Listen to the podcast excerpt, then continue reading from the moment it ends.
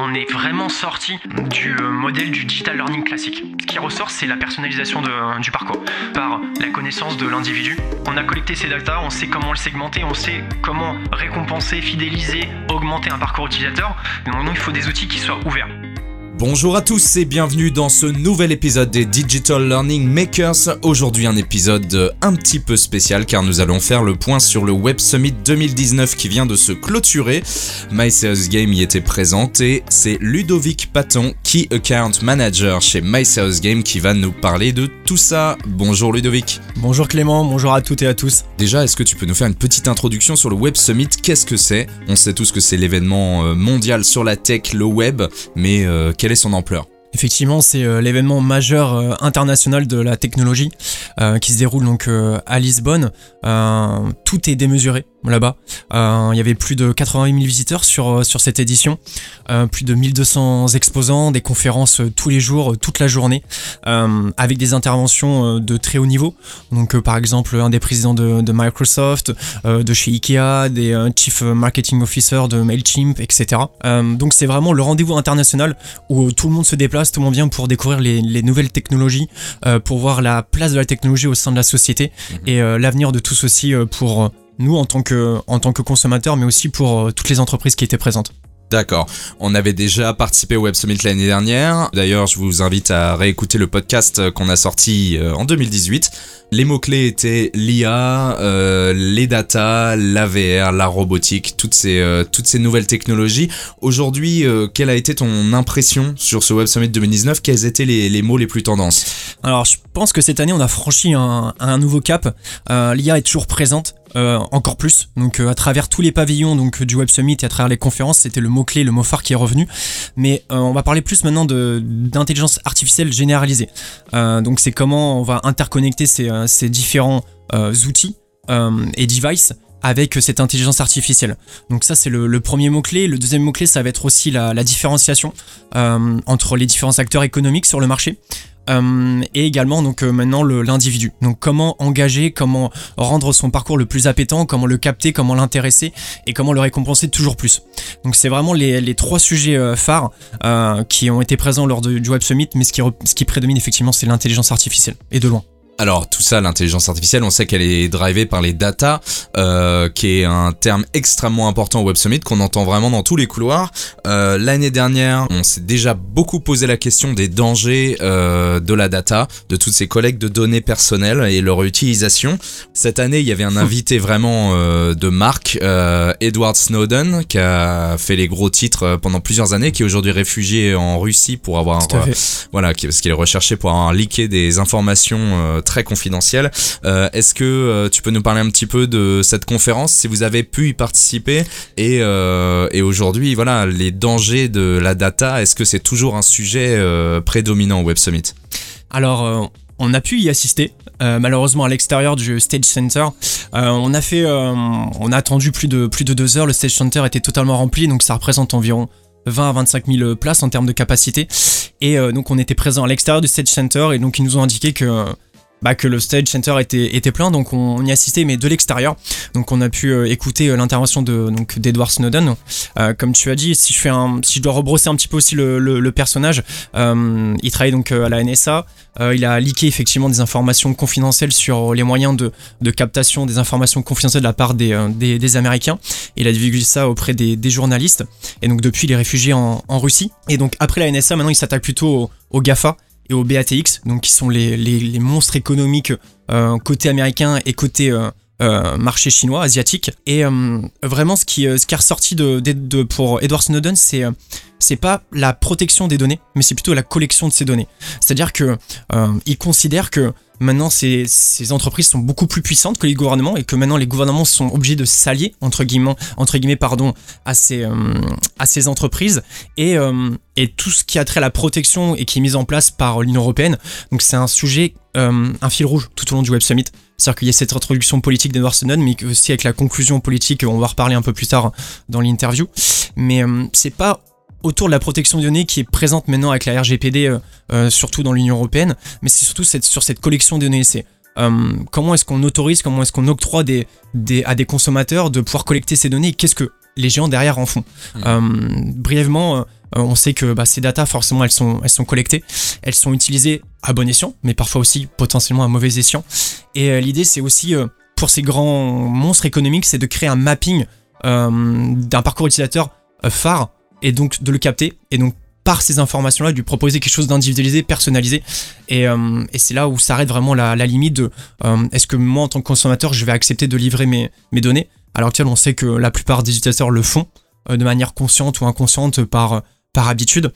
Et Edward Snowden a essayé vraiment d'éveiller nos consciences par rapport à, à, cette, à cette notion de collection des données de savoir effectivement ce que, ce que va en faire derrière, sachant qu'il y a un vrai flou, que ce soit juridique et même en termes de, de retraitement de ces données derrière. Et c'est Brad Smith également, le CEO de Microsoft, qui parlait de l'utilisation de ces données et des dangers potentiels. Euh. Effectivement, Brad, Brad Smith, un des CEO de, de Microsoft, euh, il, a, il a sorti un, proverbe qui est très, qui est très intéressant. Il, il utilisait le, euh, la phrase suivante, c'est un balai, on peut l'utiliser pour nettoyer, mais on peut aussi l'utiliser pour taper ou frapper quelqu'un avec. donc il montrait le péril de l'intelligence artificielle qui a été modélisé euh, est visualisé par le biais de films, de séries où on voit toujours l'intelligence artificielle comme, comme une sorte d'entité qui va venir par gouverner nos vies mais de manière euh, dramatique, euh, que ce soit par Terminator, par, par d'autres films de, ce type.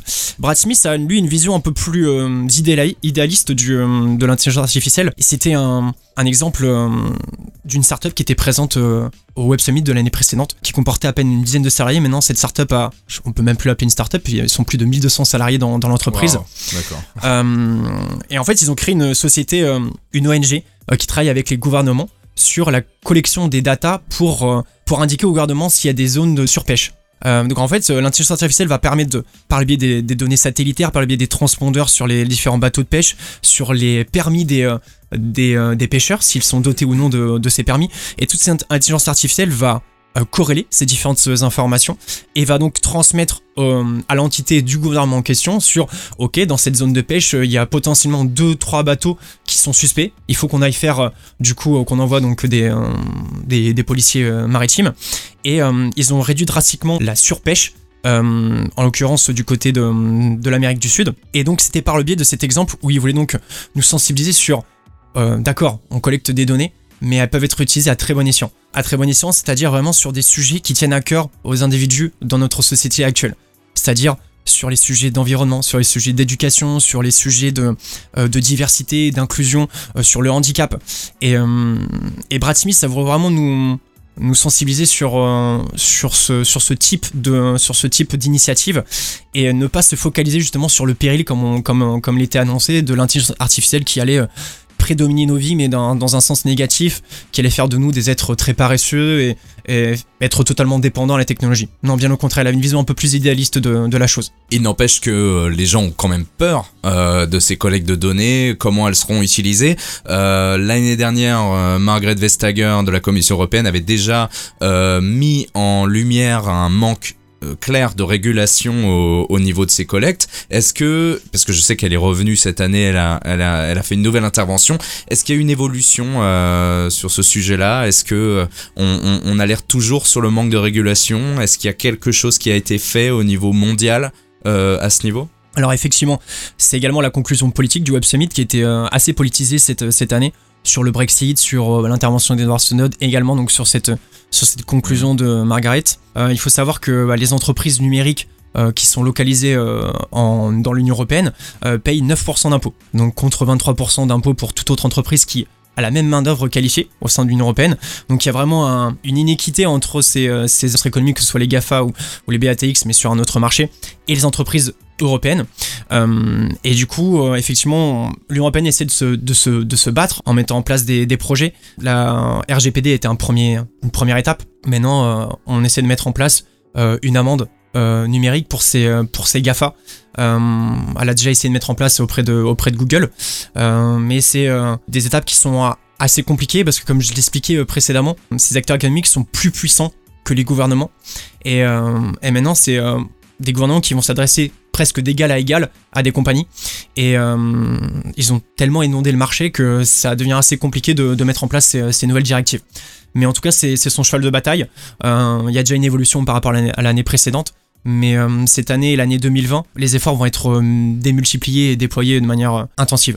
D'accord, très bien. Bon bah écoute, on va on va maintenant passer aux aspects un peu plus positifs hein, des, des technologies. Euh, Est-ce que tu as vu des, innovations particulières, des choses qui t'ont marqué sur ce Web Summit Je sais par exemple qu'il y a eu des images que, que vous avez pu ramener avec Pierre. On a vu pas mal de euh, réalité augmentée maintenant qui commence à faire son trou, j'ai l'impression. Comment comment c'est utilisé? Qu'est-ce que vous avez pu voir euh, à ce niveau-là? Alors on a vu effectivement beaucoup euh, d'expériences gamifiées au sein du Web Summit.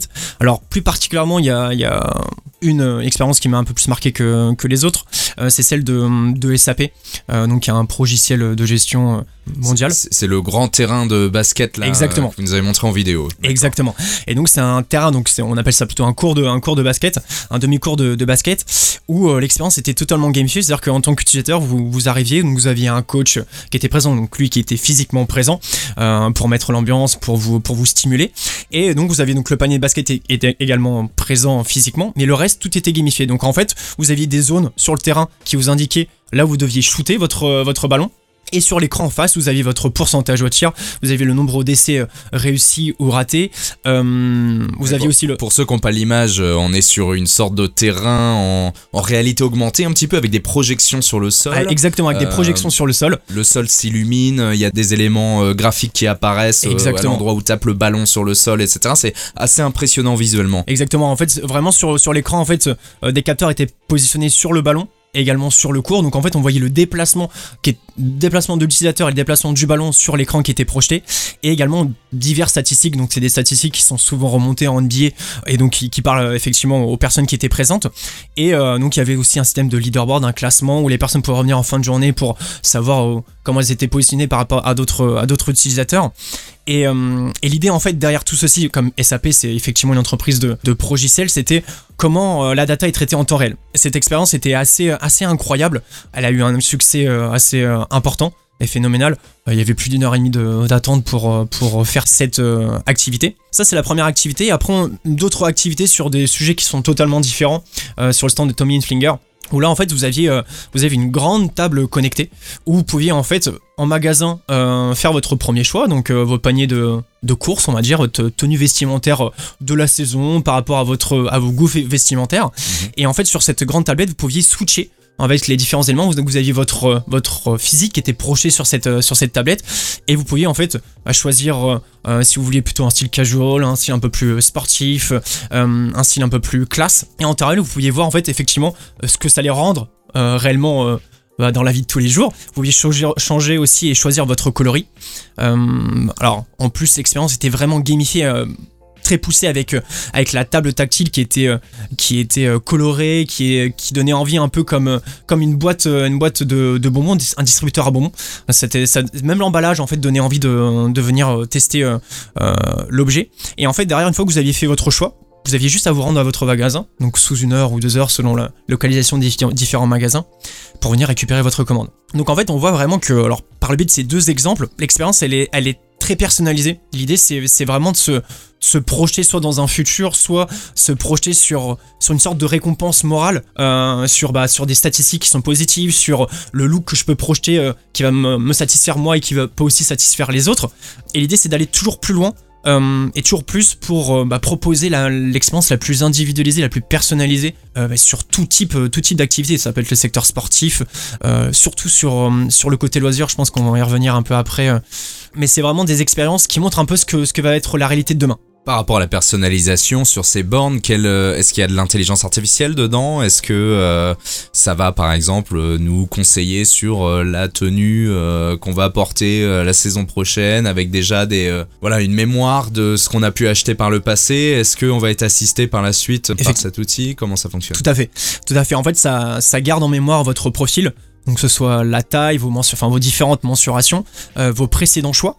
Euh, et ça va également vous conseiller par rapport à la météo du jour, par rapport au style actuel qui, euh, qui prédomine euh, dans, dans la société, mais ça peut aussi vous conseiller sur, par rapport à vos, à vos choix précédents, quelles autres tenues pourraient être euh, compatibles sur, par exemple, comme je disais tout à l'heure, sur, sur une soirée, sur, sur quelque chose de beaucoup plus festif, sur quelque chose de beaucoup plus professionnel, par rapport à vos choix précédents. Ça va aussi vous conseiller sur, je, je parlais tout à l'heure de la gamme de couleurs. Euh, on va savoir que par exemple toi Clément tu adores porter du bleu et ben C'est vrai, vrai. Effectivement, c'est vrai.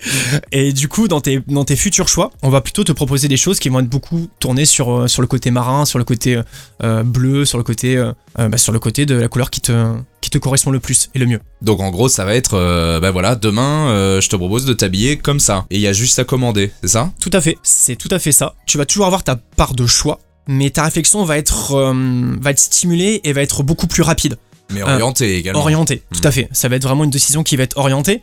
Alors pour, pour le moment, tu peux toujours faire le choix de, bah, de choisir un autre style vestimentaire ou toute une autre couleur, mais à terme, toutes ces datas vont être collectées. Donc au bout de 4, 5, 6, 10, 20, 30, 40 utilisations de, de cette application, tu vas avoir un panel qui va être beaucoup plus large et tu vas pouvoir choisir de manière beaucoup plus orientée, effectivement, mais qui va te correspondre vraiment par rapport à ce que tu, ce que tu recherches. Alors peut-être qu'en termes de satisfaction, en effet, ça va sûrement euh, me plaire vu qu'il se base sur mes goûts précédents, mais par contre en termes de liberté, euh, si j'ai envie de changer radicalement de style ou autre, enfin... j'ai quand même l'impression que cette année euh, au Web Summit, ben, comme les années précédentes, j'ai l'impression que l'individu prend une place quand même de moins en moins importante par rapport à la technologie. On est euh, de plus en plus guidé, de plus en plus tout est automatisé. On avait cette question avec Sophia, le robot l'année dernière, qui qui laissait entendre qu'on allait tous être remplacés euh, dans nos emplois euh, d'ici quelques années. Quelle est aujourd'hui pour euh, les speakers du Web Summit la place de l'individu dans, la société? Alors la place de l'individu, en fait, elle est très importante à l'heure actuelle. Je vais reprendre un exemple qu'a sorti une, intervenante, donc la Chief Marketing Officer de, de, de MailChimp, qui expliquait qu'en 1950, ce qui définissait un individu, c'était son travail. Euh, dans les années 2000, ce qui définissait un individu, c'était son moyen de consommation. Et maintenant, ce qui définit un individu, c'est son loisir, son hobby. Qu'est-ce qu'il aime? Est-ce que ça va être euh, plutôt l'humour, comme toi Clément? Est-ce que ça va être... euh, Est-ce que ça va être les sujets environnementaux? Est-ce que ça va être plutôt l'éducation? Et en fait, les entreprises vont proposer quelque chose qui va correspondre à ce que tu aimes, toi personnellement. Euh, effectivement, le, côté intelligence artificielle va avoir ce côté un peu transhumaniste, euh, l'idée d'avoir un individu qui est vraiment augmenté, qui va accompagner une sorte de buddy, qui va pouvoir te conseiller euh, à n'importe quel moment de ta vie, qui va non pas orienter tes choix, mais qui va plutôt avoir un, calcul qui est beaucoup plus rapide et qui va pouvoir te permettre de perdre moins de temps et donc de choisir plus rapidement. Mais ce n'a pas vocation, comme le disaient les speakers du Web Summit de cette édition, à remplacer purement et simplement l'individu. L'intelligence artificielle va permettre de, de modéliser, d'arriver au plus juste et de, effectivement, comme toute innovation, ça va avoir comme première vocation euh, forcément une partie destructrice d'emplois, parce qu'elle va remplacer des, emplois qui peuvent être euh, remplacés à terme par, l'intelligence artificielle. Euh, je peux prendre l'exemple de, des Chief Marketing Officers qui expliquent lors du Web Summit que, que d'ici 2-3 ans, leur métier va non pas disparaître, mais il va être amené à évoluer. C'est-à-dire que l'intelligence artificielle maintenant peut euh, faire de manière beaucoup plus rapide et beaucoup plus précise répondre aux attentes des, consommateurs. Mais par contre, les métiers vont évoluer. Donc il va y avoir cette phase euh, d'adaptation de mutation économique qui va forcément engendrer euh, une partie de destruction d'emplois mais qui va aussi être créatrice de d'emplois. Et c'est comme, comme l'expliquait Brad Smith, l'un des CEO de Microsoft, l'intelligence artificielle, on peut laisser à bon ou mauvais escient. Euh, donc même à bon escient, il va y avoir quand même cette phase de destruction, mais qui va être créatrice de, de nouveaux métiers, de métiers qui vont, qui vont être amenés à, à, changer. Mais l'individu est toujours au cœur, de, au, cœur, au cœur de ces technologies. Il faut savoir que l'une des intervenantes de, de chez IKEA Monde expliquait que maintenant dans le, dans le parcours utilisateur, dans le choix des utilisateurs, entre un fournisseur A et un fournisseur B, ce qui va prédominer, ça va être là, ce que va proposer en plus l'entreprise. Donc, est-ce que, bah, comme j'expliquais tout à l'heure, est-ce que elle s'est déjà posé, positionnée sur un sujet sociétal? Est-ce que euh, grâce à cette fois, un trailer monde ont plus doté d'outils informatiques pour pouvoir accéder justement euh, à l'information Euh, Si oui, bah, en tant qu'individu, je vais être plus attiré par ce type euh, d'entreprise.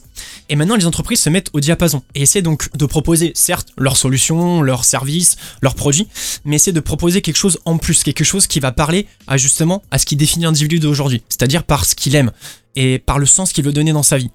Donc, euh, la technologie, certes, va accompagner, va augmenter ce- la progression de l'individu qui est au sein de la société, mais elle va aussi transformer la société. Elle va la faire évoluer, elle va la faire muter comme, comme, a, pu le faire euh, la première révolution industrielle euh, dans le monde et comme va l'être. euh, alors, ça va évoluer très rapidement. Euh, Il y a déjà une différence entre l'année précédente au Web Summit et, et cette année entre euh, l'année précédente, c'était plutôt euh, effectivement et la collection des, des datas. euh, euh, Qu'est-ce que l'on en fait derrière? Maintenant, c'est ok, on a collecté, on a collecté ces datas, euh, on sait les modéliser, on sait les, les segmenter. C'est maintenant comment est-ce qu'on va interconnecter les différents outils. Donc, en fait, c'est quelque chose qui a pris un nouveau nom qu'on a appris là au Web Summit. Ça fait. C'est l'intelligence artificielle généralisée. Donc l'idée c'est que effectivement on a donc toute cette collection de, data, de données. Euh, maintenant on sait comment les segmenter. Donc c'est un travail qui est, de, longue haleine, qui va dépendre de chaque entreprise. Euh, mais si je prends par exemple les deux monstres économiques actuels que sont Amazon côté GAFA et Alibaba côté euh, BATX, ils sont en train de créer des expériences utilisateurs qui vont accompagner l'individu entre guillemets du début de sa vie jusqu'à la fin de sa vie. C'est-à-dire que leur volonté et leur idée c'est que toi tu télécharges l'application et que tu puisses commander en ligne, que tu puisses payer avec leur service bancaire, que tu puisses euh, aller euh, chez ton médecin ou chez tes médecins par leur service, que tu puisses consommer euh, tes loisirs avec leur application. Et donc pour créer ces expériences uniques et personnalisées, pour ces différents acteurs économiques, il faut que justement ces outils soient totalement interconnectés, que leur, site de e-commerce puisse être interconnecté avec leur service bancaire, qui eux-mêmes puissent être connectés avec des sortes de Doctolib, de Doctissimo, pour pouvoir prendre des rendez-vous en ligne, et c'est plus maintenant cette, euh, cette maturité du marché de se dire, d'accord, maintenant il faut qu'on on a collecté ces data, on sait comment le segmenter, on sait comment récompenser, fidéliser, augmenter un parcours utilisateur. C'est maintenant comment est-ce qu'on va interconnecter. Maintenant il faut des outils qui soient ouverts. Et c'est maintenant, c'est hum, le projet de, non pas de demain, mais c'est déjà le projet actuel et qui va s'amplifier et que l'on peut aussi euh, transposer euh, dans la formation digitale. maintenant, on a des, il existe des, des gros mastodontes, la plateforme de Learning Management System, qui permet d'héberger des formations digitales, c'est d'accord, mais maintenant comment est-ce que je vais ouvrir ces, outils euh, pour les interconnecter avec euh, un système de géolocalisation pour pouvoir euh, bah, géolocaliser l'individu et lui permettre de le récompenser s'il visualise une formation en temps réel, l'interconnecter avec un, avec un autre outil qui va permettre de générer une sorte de classement de la compétition, du collaboratif, et on est on est réellement à un tournant aussi d'un point de vue formation digitale, mais aussi un tournant d'un point de vue intelligence artificielle généralisée, d'un point de vue économie mondiale. Effectivement, on connaît euh, l'impact euh, de l'intelligence artificielle euh, dans la formation digitale hein, pour, pour créer de l'adaptive learning. Est-ce que tu as vu d'autres innovations qui pourraient être utiles dans le digital learning aujourd'hui? Je sais pas, de la réalité virtuelle, de la réalité augmentée, d'autres notions? Je sais que tu as vu une conférence sur le storytelling par exemple. Quelle nouveauté intéressante as-tu pu voir sur ce, cet event? On est vraiment sorti du euh, modèle du digital learning classique. Euh, on le savait, c'est quelque chose qui doit disparaître, déjà premièrement, mais qui est voué euh, à disparaître. maintenant, on est beaucoup plus axé sur effectivement la, réalité virtuelle, la réalité augmentée. et je vais me répéter, mais c'est vraiment en fait ce qui ressort, c'est la personnalisation du parcours. Donc la personnalisation du parcours passe aussi par la connaissance de l'individu il proposait un, un parcours le, plus juste et le plus, le plus approprié par rapport à ses besoins. Tu parlais de, du storytelling, alors là c'est plus une enveloppe autour de, autour de la formation, c'est comment donc bah, rendre cette formation la plus intéressante. Donc effectivement l'un des leviers ça va être le storytelling. Et donc on avait l'intervention de du New York Times, du New York Times qui, euh, alors par le biais d'un exemple euh, très précis, il nous a diffusé une vidéo où en fait on suivait euh, les aventures d'un vieillard. Son travail était d'être gardien de nuit dans une, euh, usine de mannequins, mannequins euh, en bois qui permettent de, porter des tenues en magasin. Et ce vieillard, donc tous les soirs, il, se rend dans, cette usine et il commence à se familiariser avec les mannequins. Donc il commence à les habiller, à leur faire raconter des histoires, et puis après, il commence à les placer dans les différents box pour que le jour, lorsque les, travailleurs arrivent, bah, ils aient le sourire et soient contents. Donc on voit un mannequin qui a une petite tasse de thé, qui porte une, tasse de thé à une collaboratrice qui arrive euh, à son travail. Et donc on suit euh, l'histoire de, ce vieillard et on, le sent qu'il est de, plus en plus heureux. Mais on, voit aussi en fait la journée que euh, l'entreprise va mal économiquement et qu'elle est amenée à disparaître et à fermer. Et donc tous les, tous les collaborateurs en journée se, se rassemblent pour choisir des numéros. On les voit juste noter des numéros, ils cochent des, des croix sur un calendrier. Et on se rend compte à la fin qu'ils ont remporté la loterie nationale. Et euh, ce vieillard, on le revoit donc revenir le soir à son travail. Et un, énorme sapin de Noël en mannequin de bois est construit devant lui. Les lumières s'illuminent dans l'entreprise et on voit donc tous les collaborateurs qui le remercient d'avoir pu égayer euh, leur journée. Et ils lui remettent un chèque aussi, donc une partie, de, une partie du gain qui a été remporté par euh, l'ensemble des collaborateurs de l'entreprise. Et cette histoire, qui dure à peu près deux minutes, elle a été faite par la loterie nationale espagnole. Mais tout au long de, la visualisation du film, on est juste happé par euh, ce petit vieillard qui tous les soirs fait en sorte de badayer la journée de, des, individus qu'il ne croise jamais, en plus de cela. Et derrière ça, le message, c'est ok, il y a un élément dans la formation, dans une histoire, peu importe quelle soit-elle. L'idée, c'est pas communiquer sur la marque et les avantages qu'elle peut, apporter, et c'est plutôt le, message sociétal que qu'elle peut apporter euh, à tout à chacun. Donc dans cet exemple, c'est effectivement vous allez jouer à la, à loterie, mais derrière vous allez peut-être apporter du, bonheur pour vous, pour d'autres membres de votre famille ou dans, la société dans, un sens un peu plus, général. Et si on prend vraiment cette histoire de, storytelling, l'idée c'est bah, d'immerger, c'est de capter et c'est de- d'emporter l'utilisateur dans sa formation digitale par le biais de, cette mécanique d'histoire à un sujet qui est très opérationnel. Ça peut être un sujet de formation, ça peut être un sujet de, communication sur, cet exemple très précis. On voit que, que l'image, que le son et que les messages qu'apporte ce, contenu permettent d'avoir un, impact qui est très fort et positif, en l'occurrence dans, cet exemple, mais ça peut l'être aussi dans la formation digitale. Dans la formation digitale, vous pouvez euh, avoir une formation sur la posture managériale et emmener donc votre auditoire et vos utilisateurs par le biais d'une histoire, par le biais d'une aventure, pour avoir des sujets qui sont totalement opérationnels. Alors c'est pas un sujet euh, essentiel lors du Web Summit, mais c'est un sujet qui était un peu fil rouge, qui revenait quand même dans, dans- dans certaines conférences.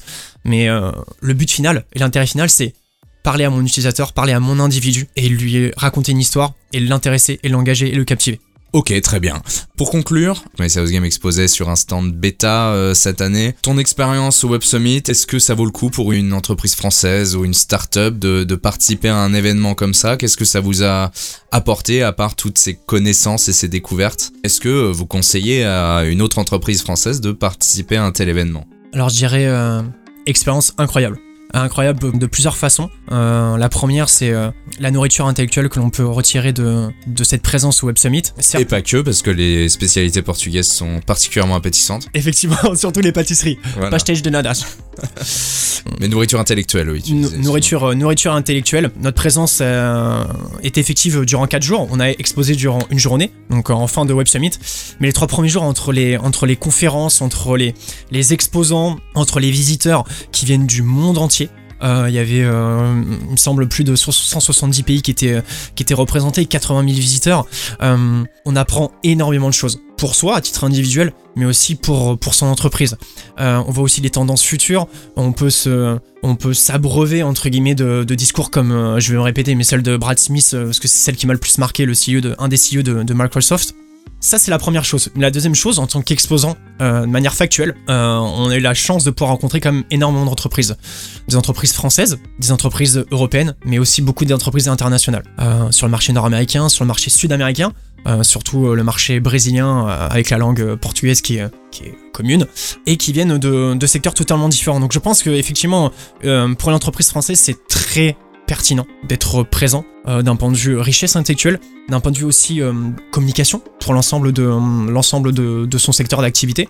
Le fait d'être présent au Web Summit, c'est aussi quelque chose de, valorisant de faire partie donc de ces euh, euh, 1000, euh, plus de 1000 startups qui, qui exposent lors de, lors de ces 4 jours, qui en plus elles sont segmentées en plusieurs, en plusieurs catégories. Donc il y a les stands alpha, les stands bêta, les stands growth, top growth, et après les founders, donc les 100 150 plus grosses compagnies dans le monde. Et aussi en termes de business, on peut se créer un, réseau de contacts et euh, ça permet derrière d'avoir euh, des débouchés. Donc je pense que, que oui, c'est euh, c'est très important pour une entreprise française d'être présent au Web Summit. Ça permet d'élever intellectuellement et on a beaucoup plus de beaucoup plus d'idées à mettre en place au sein de notre organisation pour bah, justement proposer la chose la plus pertinente et la plus individualisée par rapport aux sujets qui sont les sujets de demain au Web Summit. D'accord, donc peut-être un prochain rendez-vous à Lisbonne en 2020 alors. Oui. Bon, bah espérons-le. Merci Ludovic, Merci Clément. et à bientôt pour un prochain épisode des Digital Learning Makers.